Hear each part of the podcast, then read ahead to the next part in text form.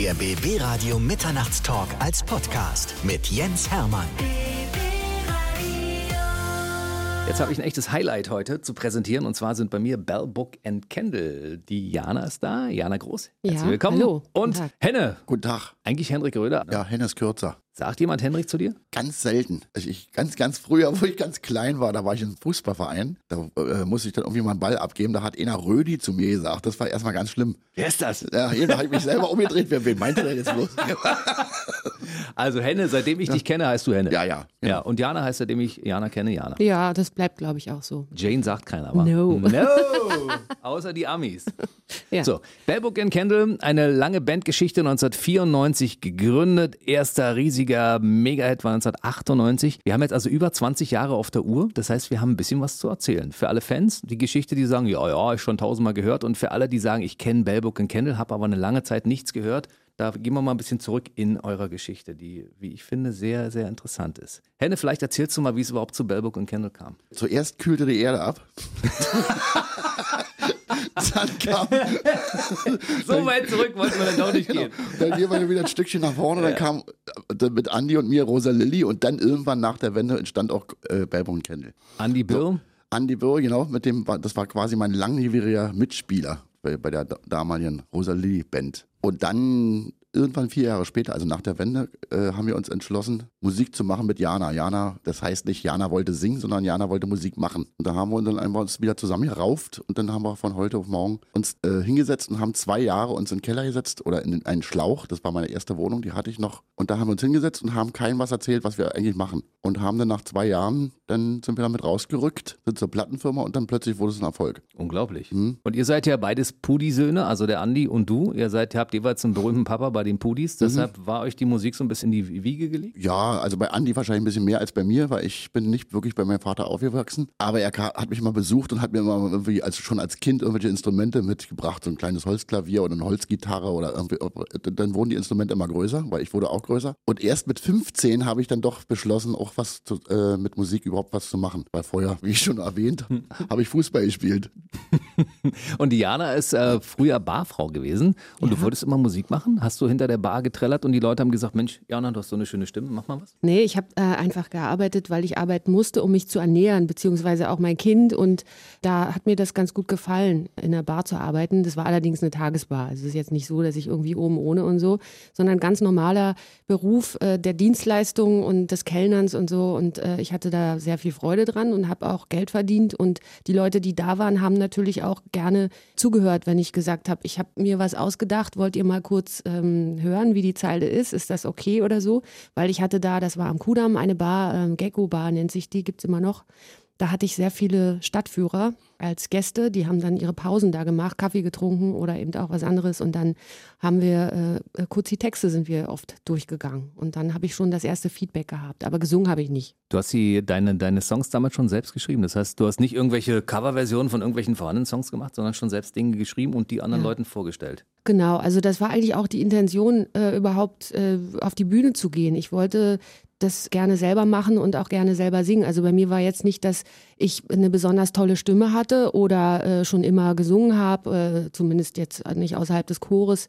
Und dann, also im Grunde genommen, das Musikmachen an sich war es, das, was mich fasziniert hat. So und dazu gehört natürlich auch, sich selber was auszudenken, eine Linie und einen schönen Text, ein Instrument. Ähm, außer meiner Stimme habe ich nicht und dafür sind dann aber Henne und Andi da. Und deshalb funktioniert das, glaube ich, auch so gut, weil jeder weiß, wo er, wo sein Platz ist. Also die klassische Musikschule Nein. hattest du nicht. Hatte ich nicht, nee. Ich habe einen Gesangslehrer dann äh, gehabt, Heinz Werner, der ist jetzt äh, mittlerweile wirklich schon sehr alt. Der war auf der Hans-Eisler-Oberschule in Berlin und der äh, gab Privatunterricht und bei dem habe ich Unterricht genommen. Und das hat auch sehr viel gebracht, abgesehen davon, dass er auch gesagt hat, dass ich mich nicht verbiegen soll. Und deshalb dieses Umkippen der Stimme ähm, mir nie abtrainiert worden ist durch ihn. Das, da bin ich sehr dankbar für. Und Henne, wie seid ihr auf Jana überhaupt aufmerksam geworden? Wart ihr in dieser Gecko-Bar und habt da ab und zu mal einen Kaffee getrunken? Oder wie nee, das war irgendwie anders. Also vorher schon war ich mit Jana zusammen eine lange Zeit. Das war ja eigentlich quasi zu der Rosa-Lilly-Zeit. Und sie hat schon mitbekommen, dass ich natürlich auch Musik gemacht habe. Also wir haben ja nun mal zusammen gewohnt und hat sie dann doch irgendwann entdeckt. so, und dann äh, kam die Wende. Jeder ist so seiner eigenen Wege gegangen. Die Band gab es dann nicht mehr. Und dann irgendwann später äh, ist sie drauf gekommen, Mensch, lass uns doch mal was zusammen machen. Oder ich habe probiert, ich hatte so eine kleine Vierspurmaschine und habe dann einfach mal Jana drauf singen lassen, weil ich hörte sie immer im Bad singen. Gar nicht. und habe es einfach mal ausprobiert und habe dann Anja angerufen, Mensch, wollen wir das noch nicht mal machen? Ich, ich denke mal, Jana kann singen. Und das war Experiment und hat funktioniert. Ja, also ich hatte so eine Kassette von ähm, verschiedenen Künstlerinnen und da war auch ein, ein Lied von Sinead O'Connor und da äh, konnte man drauf singen. Also das war jetzt äh, Karaoke, ja, würde man jetzt sagen. Das ist ja schon eine Weile her, keine Ahnung. Und dann habe ich das gesungen und Andi meinte, er hat es nicht erkannt, dass ich das wohl gewesen sein muss. Das war für mich eigentlich eine ganz schön, es war ein Lob, ja. Unfassbar. Und der Bandname ist bei dir in der Bar entstanden? Ja, genau. Also das war so, dass ich, ähm, ja, ich habe gearbeitet und wir hatten vorher verschiedene äh, Modelle einer, einer Band, eines Bandnamens und die waren irgendwie alle nicht so richtig toll. Also irgendwie hatte jeder was äh, anderes im Kopf. Und das war der gemeinsame Nenner, Bellbook und Kendall. Und das war tatsächlich der Vorschlag eines, eines Gastes, der meinte, es gibt einen Film, der heißt im Deutschen Meine Braut ist übersinnlich, also wirklich sehr äh, bescheuerter übersetzter Name und äh, im, Original Bellbook in Kendall. Es geht um Verzaubern, es geht, äh, ja, es ist in den 50er Jahren entstanden, wirklich eine sehr schöne Ästhetik und ja, dann habe ich mir den angeguckt und dann meinen Kollegen vorgestellt. Das war dann gleich so, ja, war gleich Liebe. Obwohl man sagen muss, im Nachhinein ein langer Name würde ich eher abraten. Aber die Leute haben sich das gemerkt. Bellbook und Kendall kennen alle. Naja, wenn man den erstmal verinnerlicht hat. Aber es gibt natürlich auch Menschen, die das jetzt nicht so auf dem Schirm haben und dann kommt man teilweise zu Veranstaltungen und dann ist das äh, falsch geschrieben. Das ist ja noch nicht mal so schlimm. Aber wenn Moderatoren auf der Bühne dich ankündigen und da kommt was ganz anderes bei raus, das ist dann schon echt, da muss man sich schon überwinden, dass man jetzt nicht rausgeht und ähm, ja, dass man, dass man dann auch nicht lacht oder irgendwie so. Ja. Was haben die denn schon mal für lustige Namen gesagt, als sie euch angesagt haben? Ja, Brooks, Mel Brooks oder so. Also Sachen, die sie äh, vermeintlich, sie haben es aufgeschnappt und haben, haben, haben, gedacht, kennen wir doch oder so. Das äh, hat aber nichts damit zu tun. Also äh, witzig ist wirklich, wenn, wenn du kommst in eine Stadt und da ist ein tolles Fest oder du spielst da alleine und so und da, und da äh, prangt ein riesiges Plakat auf dem Marktplatz oder eben im Kreisverkehr und so und da steht das dann falsch draufgeschrieben. Also Bellbook in Kendall dann eben mit L hinten oder weiß der Kuckuck. Mhm mit einem O oder so. Und äh, das ist dann schon so ein bisschen, oh, Mist, hätten wir doch lieber was Kurzes genommen. Wir sind ja Radio, wir können es von Hause aus nicht falsch schreiben. Nein. Wir können es aber ordentlich aussprechen. Also Bell, Book and Kendall, Jana und Henne sind heute bei mir. Ich freue mich, dass ihr hier seid. Wir ja. haben viel zu erzählen, weil es gibt ja über 20 Jahre Bandgeschichte. Erster großer Hit war damals Rescue Me und ich will von vornherein gleich mal sagen, wer Bell, Book and Kendall als One-Hit-Wonder abstempeln möchte, der hat euch überhaupt gar nicht verstanden. Weil ihr habt ja. deutlich mehr zu bieten. Aber wir fangen mal mit Rescue Me an. Dafür, dass es ein Experiment war und Henne gesagt hat, Mensch, meine Frau singt so schön in der Dusche, lass uns mal was machen. Dann dieses Ding irgendwo an die Spitze der Charts zu schießen und gleich durchzustarten mit Platin und allem drum und dran. Habt ihr damit gerechnet, dass das so ein Ding werden würde? Na, dass es nun so ein Ding werden würde, nicht wirklich, aber wir haben natürlich schon davon geträumt. Also wie, sonst braucht man keine Musik machen. Also wenn man, also wir sind schon da so rangegangen, Mensch, äh, irgendwann werden wir ganz groß, das haben wir ja auch mit der anderen Band so gemacht, das ist ja wie so ein Kindertraum. Es war aber trotzdem wirklich kurioserweise so, wir haben den Song geschrieben und haben irgendwie gesagt, das ist es. Naja, aber so, nachdem der zwei andere Refrains ja, ja, okay, hatte, die irgendwie stimmt. nicht funktioniert haben. Also das Ding ist, dass wir uns da wirklich viel Zeit genommen haben, mhm. äh, an der Komposition zu arbeiten, damit die eine äh, Gesangsmelodie bekommt und einen Text, der Text oder die Melodie des Gesangs sollte die Komposition nicht kaputt machen, sollte die unterstützen und möglichst noch richtig mh, anheben. Und die beiden anderen äh, Sachen, die wir da probeweise gesungen haben, die auch schön waren, die waren es letztendlich nicht. Und wenn man dann schon aufgibt, dann wäre das vielleicht gar nicht dazu gekommen, dass das so groß geworden ist. Wir haben dann irgendwann war dieses ähm, Umkippen und Ladio, Ladio, was eigentlich noch gar keine, ähm, noch gar keinen Sinn ergab. Aber in dem Moment, wo man dann Let Your Amazement Grow draus macht, dann ist das auch wieder irgendwie sinnvoll ähm, so lange haben wir uns Zeit genommen. Und da merkst du dann schon, dass es, oder zumindest haben wir gedacht, das ist schon sehr besonders. Ob das jetzt ein Hit wird oder so, da sind so viele andere Faktoren noch beeinflussend und deshalb ähm, kann man es nicht wirklich sagen. Aber es war total schön und es hatte einen Zauber. Hat es definitiv. Und ich meine, ja. es gibt kein Bellbook and Kennel Konzert ohne diesen Song. Nein. Den, den müsst ihr auf jeden Fall Nein. immer spielen. Genau. Ja, und wir sind auch sehr froh, dass wir den haben und dankbar. Und deshalb werden wir das auch nicht den Menschen vorenthalten, die äh, zum großen Teil deshalb ins Konzert kommen. Die kommen wegen des einen Songs? Teilweise schon, ja. Teilweise Echt? schon, ja. Und viele wissen gar nicht, dass wir danach weitergemacht haben. Für die ist das so, nach 20 Jahren sind sie jetzt auch mal wieder hier. das ist für uns dann äh, eine Aufgabe und eine Herausforderung, das äh, zu beweisen, dass wir viel, viel anderes auch sehr, sehr Schönes gemacht haben. Also, liebe Leute vor dem Radio, falls ihr zu den eben genannten Personen gehört, dann sage ich euch, hört euch mal an, was Bellbook und Kendall so alles abgeliefert haben. Es sind ja nicht nur vier Studioalben. Na, mit Plus eins. Es ist Read My Sign, The Tube, Primetime, Bigger, Wir sind wir. Longing ist das zweite, das hast du Ah, das habe ich vergessen. vergessen. Ja, ja, genau, genau. Fünf Studioalben, diverse Unplugged-Geschichten und was Deutsches. Also wir haben Genau. noch viel zu erzählen, wenn Ui. wir jetzt ein bisschen weiterreden. Ne?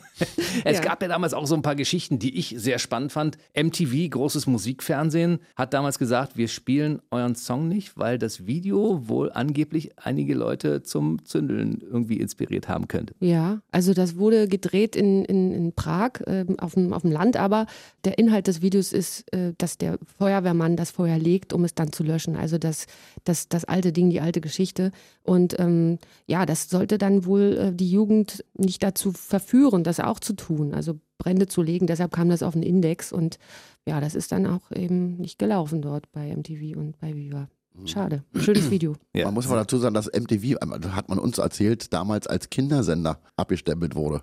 Deswegen, Echt? ja, ja, irgendwie, weiß ich nicht, das war ganz seltsam. Und übrigens genau Fire and Run war genau auf Longing. Auf dem Auf Album. dem Album, was ich Diesen- vergessen ja, habe. Ja, ja, genau. Wahrscheinlich, weil ich mich so auf den Titel konzentriert Richtig, habe, genau. dass ich das Album vergessen habe. Wie kann mir das passieren? Asche auf mein Haupt. Also wenn ihr das mal nachlesen möchtet, es gibt ja eine schöne Internetseite, die heißt bellbookandcandle.de. Da sind natürlich alle Alben drauf. Da kann man sich auch mal zwischendurch auch die anderen Alben, die zwischen den Studioalben entstanden sind, mal anschauen, anhören. Und es gibt auch diverse YouTube-Videos. Ne? Ja. Ihr wart mit Whitney Houston auf Tour. Ja, es ist schon äh, eine wahnsinnige Ehre gewesen, da äh, spielen zu dürfen davor. Wir haben sie persönlich leider nicht getroffen. Das war ein bisschen schade. Aber ich denke mal, dass es auch eine ganz sympathische Person war, abgesehen von ihrem Männergeschmack. Die hat natürlich super gesungen. Äh, was, was ich befremdlich fand, dass keiner rauchen durfte in der Halle. Weil zu der Zeit war es noch so, dass man überall geraucht hat. Ich glaube, es war ums Jahr 2000 oder so. Und da wurde vorher direkt eine Durchsage gemacht, äh, dass bitte alle Raucher rausgehen möchten. Und dann war die Halle leer. Da wollten alle lieber rauchen als Whitney Houston Nee, sehen. war Unfassbar. Ja, aber es hat ihrer Stimme wahrscheinlich war es äh, zuträglich, dass es, ähm, dass es dann reine Luft war oder so. Das, das fand ich irgendwie ganz, äh, ja, ganz nett. Habe ich dann auch gemacht. Immer. Nein, das ist ein Spaß. Bei uns dürfen alle rauchen. Alle machen, was sie wollen. Bei welchen großen Bands wart ihr noch Support? Äh, Roxette, das hat auch wirklich großen Spaß gemacht. Das war 2001. Genau, das waren, glaube ich, elf Termine in Deutschland. Ach, war das toll. Das war super, ja. Da Ja. sind da, die haben zum Beispiel sich dann wirklich dann auf den Weg gemacht. Das sind ja auch dann große Hallen. Man hatte so ganz weit auseinanderliegende Garderoben und dann kam dann Roxette, also die beiden, Marie, Ka und Marie Pierre? und, und Pia kamen dann direkt bei uns in die Garderobe und haben sich dann quasi vorgestellt und dass wir uns eine gute Zeit gewünscht. Jana hat es leider nicht mitbekommen, sie war gerade auf Toilette. Weil überhaupt, ich muss überhaupt nicht. Oder sie war ich schminken, was genau. weiß ich. Ich hatte Kostümwechsel. Man muss vielleicht mal sagen, dass ihr früher eine langjährige Beziehung hattet und äh, dass du, Henne, sowas auch sagen darfst, ne? Ja. Ja, ja, ich krieg danach die Schelte. Danach ist dann wieder der, der Moment, wo sie dann sagt, Hendrik. Aber ansonsten, Henne bis zum Zeitpunkt eurer Trennung war Henne und jetzt ist auch wieder Henne. Ja, ja, alles gut. Das ist schön, wenn man, wenn man eine ehemalige Beziehung jetzt wieder in einer aktuellen Beziehung sieht, also in Form eines Zusammenkommens im Studio Ja. und das so friedfertig abläuft, dann bin ich auch darüber sehr froh. Ja. Siehste, genau. Ich Ja, habe es auch schon anders erlebt. Oh ja. Ja, wir kennen es auch anders. Und dann fragen die teilweise, wie machten ihr das? Aber das ist natürlich logischerweise, das bedarf auch einer gewissen Zeit, dass es dann so wird. Das geht ja nicht von heute auf morgen. Ja, so. vor allen Dingen bedarf es auch einer gewissen Vernunft, wenn man Ja, sich ein richtig. Kind teilt und das mit dem Kind ähm, das Kind glücklich machen will, abgesehen von der Trennung und das eine Trennung ist ein unglücklicher Zustand, dann muss man sich einfach äh, zusammenreißen und ich glaube, das kriegt jeder hin. Da Hm. kann man jetzt nicht sagen, äh, geht nicht, glaube ich nicht. Wenn so eine Beziehung auseinandergeht und zwei dann ein Interview führen, er dann sagt, das war dann und dann, dann sagt sie, nein, das stimmt gar nicht, das war viel, viel später. Dass man sich dann gegenseitig immer so verbessern will, so nach dem Motto, jetzt will ich immer im Nachhinein noch eine auswischen. Na, das haben wir nicht so, wir beide, aber ich habe das mit Andi, mit, mit dem ich ja auch quasi so ein bisschen verheiratet. da ist es manchmal so, weil wir sind dann quasi, also vielleicht teilweise unabhängig voneinander auch ein bisschen vergesslich oder wir bringen ein bisschen teilweise was durcheinander. Ich wie auch er. Diana kommt dann und nein, das war nicht so. und berichtigt. Da haben wir es wieder. So, euer gemeinsamer Sohn Tom spielt aber auch in der Band mit. Der spielt bei uns mit. Allerdings in letzter Zeit äh, haben wir dann auch einen Sub für ihn, der nicht minder talentiert und auch schön ist. Aber der Tom, der ist zum größten Teil mit Max Giesinger unterwegs. Der macht Lichtdesign da und äh, spielt bei Alexa Feser Schlagzeug. Und die macht ja auch eine Tour. Also die, da schließen sich praktisch die Touren an. Und dann ist er bei Mami und Papi ähm, leider nicht so oft, wie wir das wollten. Aber er ist ja, ja auf jeden Fall in Gedanken immer dabei. Natürlich. Und äh, wir werden ihn natürlich hier auch erwähnen. Und Alexa Feser und auch Max Giesinger waren beide schon im BB Radio Mitternachtstalk. Ja. Insofern schließt sich da auch wieder der Kreis. 2006 habt ihr Mein Leben als Soundtrack für die ARD gemacht? Hm, Ja, der Soundtrack, also kompositorisch kam der von äh, Martin Engler von der Band äh, Mono Inc. Ähm, eine sehr coole, coole Band, düster so ein bisschen, aber sehr, sehr schön. Naja, und der hat das, äh, die Komposition gemacht und wir haben dann den Text beigesteuert. Das war von Axel Hacke eine, ein Buch, also Kolumnen zusammengefasst in einem Buch und Serie in der ARD. Das, äh, ich fand das ziemlich cool. Das war irgendwie so ein Vorreiter. Für die Zeit, die damals war, war das schon sehr speziell. Jetzt ist es, glaube ich, mehr an der Tagesordnung, so eine Serie zu machen. Und äh, ja, ich finde die Musik sehr, sehr schön. Hat gut gepasst. Unser erster Ausflug in Deutsch. Sehr schön, darüber reden wir gleich noch. Bellbook und Kendall sind heute bei mir, Jana und Henne. Ich freue mich sehr darüber. Wer zwischendurch sagt, Mensch, Bellbook und Kendall, ich kenne eigentlich nur Rescue Me, dem empfehlen wir zum Beispiel mal eure DVD. Three Days Under Pressure, ne? Ja, sehr schön. Da ist alles drauf. Also alles bis zum Jahr 2014 haben wir die gemacht und da sind ähm, Songs drauf, die man, sagen wir mal, nicht unbedingt uns zuordnen würde, die man aber kennt. Also aus dem Fernsehen, aus dem Rundfunk vor allen Dingen, weil Rundfunk war für uns immer das erste Medium und das Wichtigste. Und zum Beispiel Catch You ist, ist ein Lied, was super gelaufen ist, im Grunde genommen der zweite Hit. Oder Bliss in My Tears für, für Schimanski, für die Serie. Das waren, waren wirklich großartige Songs, muss ich sagen. Finde ich selber gut, bin ich Fan. Schöne Radiosongs. Ja. Also das sind Songs, äh, die wir auch hier regelmäßig bei BB Radio gehört haben. Und wir haben natürlich auch bei uns auch entsprechende Channels. Auf bbradio.de gibt es ja eine App mit den entsprechenden Kanälen. Da kann man sich bedienen. Da gibt es einen 90er-Channel. Ah. Ja, mit, mit Bellbook in Kendall. Da gibt es einen 2000er-Channel mit Bellbook in Kendall. Kann ich nur mal an der Stelle auch mal kurz erwähnen. Ja, Und da läuft zum Beispiel auch unter anderem auch Alpha Will, weil äh, Jana, du hast ja, glaube ich, auch mal bei Marian Gold in einem Video mitgespielt. Genau, das war fürs äh, vorletzte Album I Die For You Today hieß der Song und ja, es sollte ein Video gedreht werden und dann rief mich Marian an und meinte, er möchte nicht so gerne mit einer fremden Person drehen. Also es ging darum, dass er äh, verheiratet wird in dem, in dem Video. Verheiratet, aber gleichzeitig exekutiert. So, und für diese eine Person äh, sollte eine Schauspielerin her. Das bin ich nicht, aber ich bin ihm bekannt und es war ihm sehr wichtig, jemanden zu haben, den er den er kennt, den er mag und den er an sich ranlassen will. Und Marian ist wirklich äh, nicht nur ein großartiger Künstler, sondern echt speziell. Es ist so ein, es ist wirklich ein Liebling. Und dann, äh, ja, dann haben wir das äh, zusammen gemacht. Sehr schön. Ich möchte nur kurz erwähnen, dass Marian Gold natürlich auch schon im BB-Radio Mitternachtstalk war. genau. Also sie waren alle schon da. Deshalb Ja. freue ich mich umso mehr, dass heute Bellbook und Ja, Kendall mal bei mir sind. Ja, Ja. wirklich. Es wurde auch echt mal Zeit. Richtig. Ihr habt euch ja zwischen dem letzten und dem deutschen Album 2018 eine ganz schön lange Pause gelassen. Da haben viel- viele Fans auch gesagt, was ist denn da los? Wollen die ja. aufhören oder warum machen die nichts Neues? Wir sehen sie zwar touren und die sind bei Konzerten und wir haben sie regelmäßig hier bei uns auf den Bühnen, aber es kommt nichts Neues. Also es waren, kamen schon Fragen auf und auch Unmut, muss man sagen. Wir haben die Zeit überbrückt, weil wir hat, hatten dann also die DVD und auch zwei Unplugged-CDs mit Songs, die sonst nirgendwo drauf sind, die wir eben nur live spielen.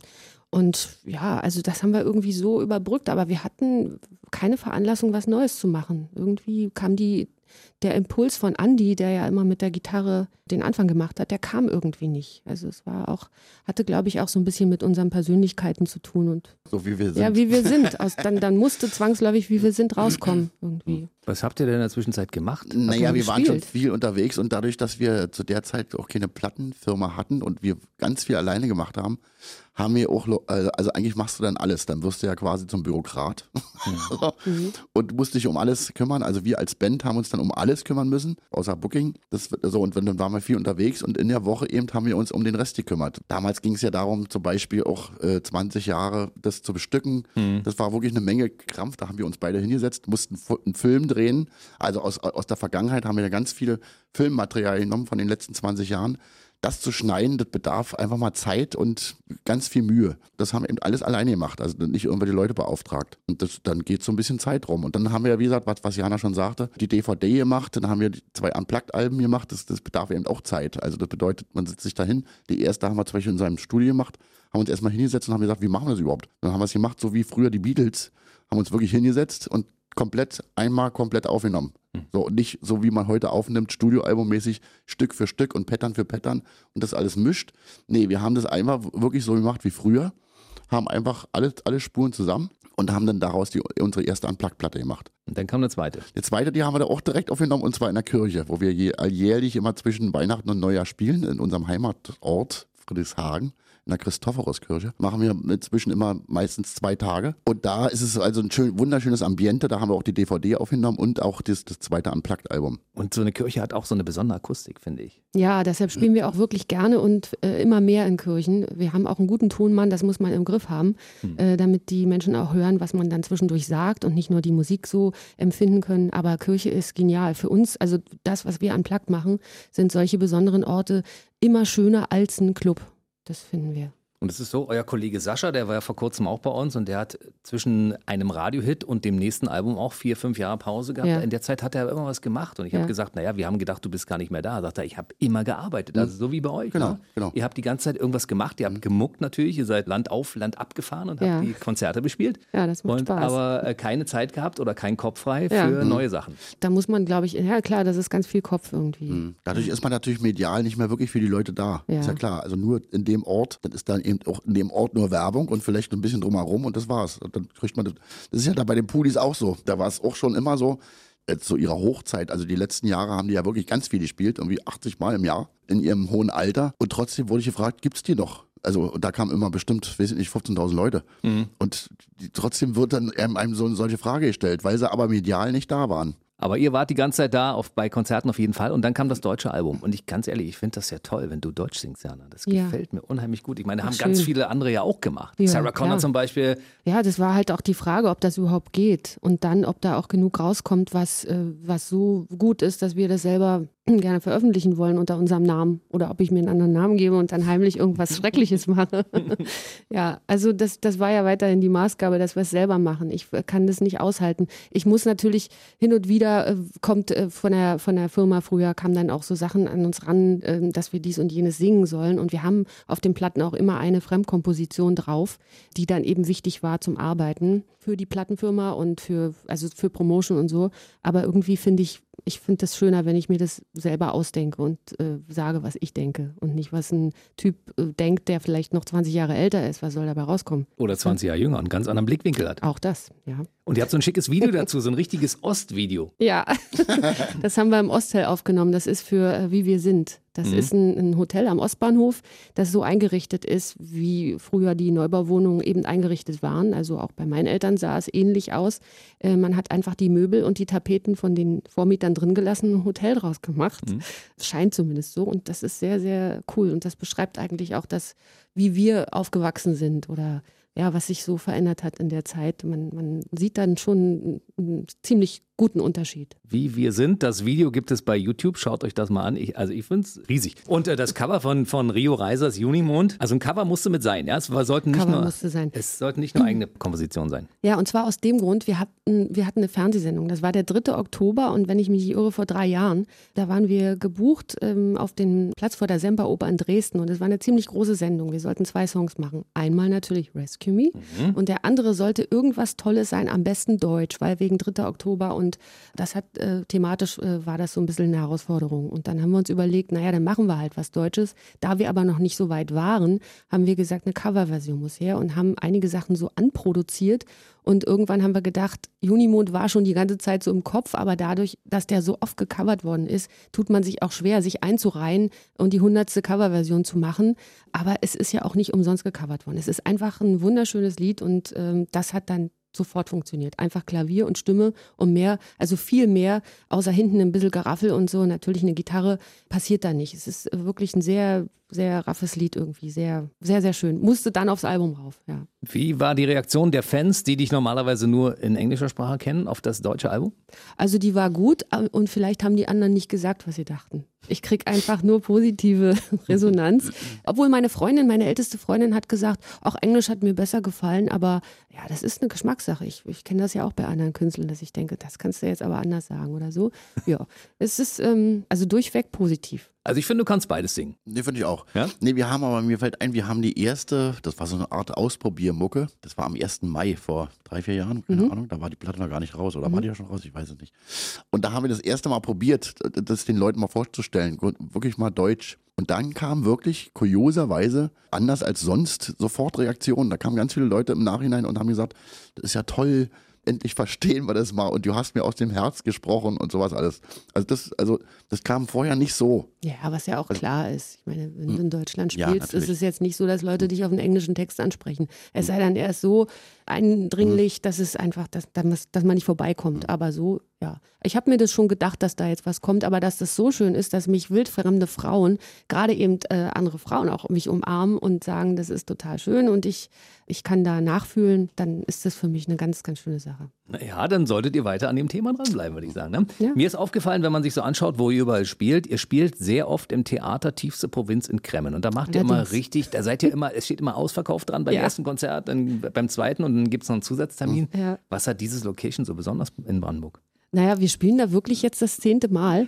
Es ist ein kleines, äh, ein kleines Theater in einem Scheunenviertel und das ist wirklich sehr, sehr schön. Abgesehen davon, dass Kremmen und die Umgebung, ich bin ja Wanderin, sehr, sehr schön ist und äh, idyllisch ist, ist dieser Ort einfach wirklich so ein, so ein magisches Ding. Die Leute, die da hinkommen, die wissen seit dem ersten Mal, dass wir da spielen, dass es nicht nur Musik gibt, sondern dass wir auch sehr unterhaltsam sind. Also wir lachen viel und das ist sehr eng. Also da passen nur 120 oder so rein. Das ist wirklich, man, man sitzt da sehr eng mit den, mit den Menschen und das ist unter Umständen wirklich sehr, sehr schön und kann auch sehr, sehr albern sein und äh, ausarten. Aber wir versuchen jedes Mal besser uns im Griff zu haben und so. Aber es ist wirklich, es ist echt äh, schön. Und es gibt einige Orte in Deutschland, wo sich das immer wiederholen lässt. Zum Beispiel Württemberg im Klacktheater sind wir auch jedes Mal zwei und jetzt auch schon dreimal. Und ich weiß auch nicht, es, sind, es, es passt einfach gut. 21. bis 23. November in Kremmen, Ja. tiefste Provinz im Theater. Du hast mir mal gesagt, Jana, es gibt irgendwie, wenn ihr in, in den alten Bundesländern spielt, Ja. teilweise so die Presse, die anschließend schöne und interessante Dinge über euch schreibt,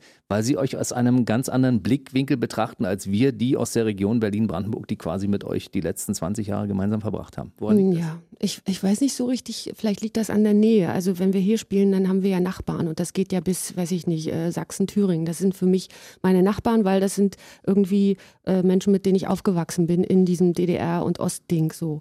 Aber wenn du jetzt nach draußen gehst und du spielst, sagen wir mal, in Baden-Württemberg, in Villingen-Schwenningen, ja, beispielsweise, dann ist das so, dass man für die Menschen da gar nicht mehr so präsent ist. Die kennen zu großen Teilen auch die Pudis, also die Eltern nicht. Die kennen dieses eine Lied und dann, dann spielt man da und dann, dann stehen alle auf zum Schluss. Es gibt also nicht nur Klatschen, sondern irgendwie Standing Ovations und hinterher schreibt, die Presse schreibt dann, äh, Rescue Me war nicht mal das schönste Lied an diesem Abend. Ja, und das, die verstehen irgendwie Bellburg anders. Die sind nicht so schnell auf dieses, ja, das ist Pudis und das ist Eintagsfliege und so, dieses ganze Zeug, womit man sich mit beschäftigen muss, wenn man mal einen Hit hatte, der so groß ist, dass man da natürlich nicht mehr anschließen kann. Das ist Quatsch, darauf hinzuarbeiten oder so. Aber trotzdem lebt man ja weiter und man arbeitet und man macht Musik und geht seiner Leidenschaft nach. Das wird im, im westlichen Teil der Republik irgendwie anders gesehen, was Das- sehr schön ist. Das ist so ein bisschen Fluch und Segen gleichermaßen, wenn man Klar. so einen Riesenhit landet, ne? Ja, ja, ja. Weil Absolut, Du, man ja. kann daran nie, nie mehr anknüpfen. Weil Lou Bega zum Beispiel hat gesagt, Mambo Number Five, wenn du Ja. den einmal hast, kannst du nicht mehr machen. Das geht nicht.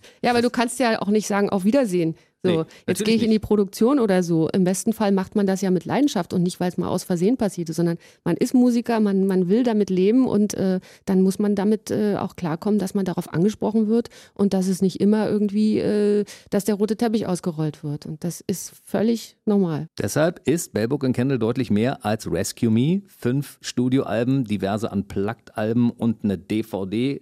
Kann man sich alles anschauen, aber wir müssen noch einen wichtigen Termin nennen. Ja, Der 14. September ist für euch auch, glaube ich, ein wichtiger Termin, weil er findet in den DEFA-Studios in Potsdam-Babelsberg Ja, statt. genau. Erstmal das, das ist äh, wirklich ein tolles Studiokino, ein wirklich sehr, sehr schöner Ort, äh, abgesehen davon, dass wir noch nie in Potsdam gespielt haben. Wir waren schon mal äh, auf so einem auf so einem Stadtfest, aber so ein eigenes äh, Bellbogen Kennel Konzert haben wir noch nie gemacht in der ganzen Zeit. Und ich weiß genau, dass es wieder, dass es wieder total geil wird.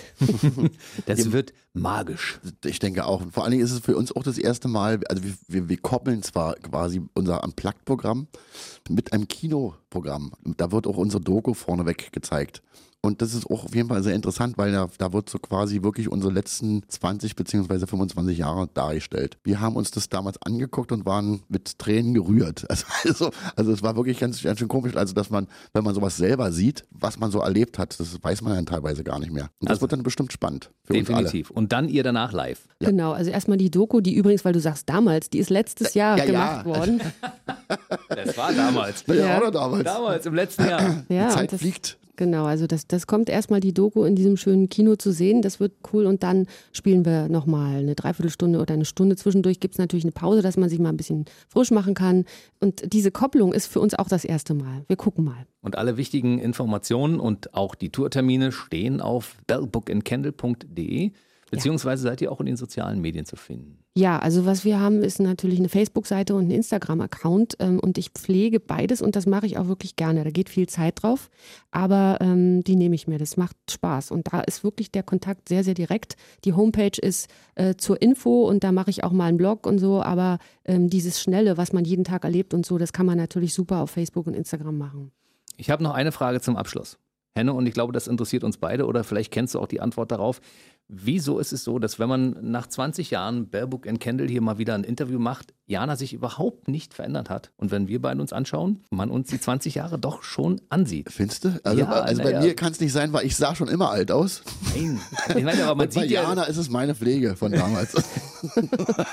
Jana, was machst du? Dankeschön. Dein Geheimrezept bitte. Ich glaube, das liegt daran, also ich kann es mir nur so erklären, dass ich mir nichts verwehre. Ich mache alles in Maßen. Ich glaube, das ist einfach der Trick, wirklich.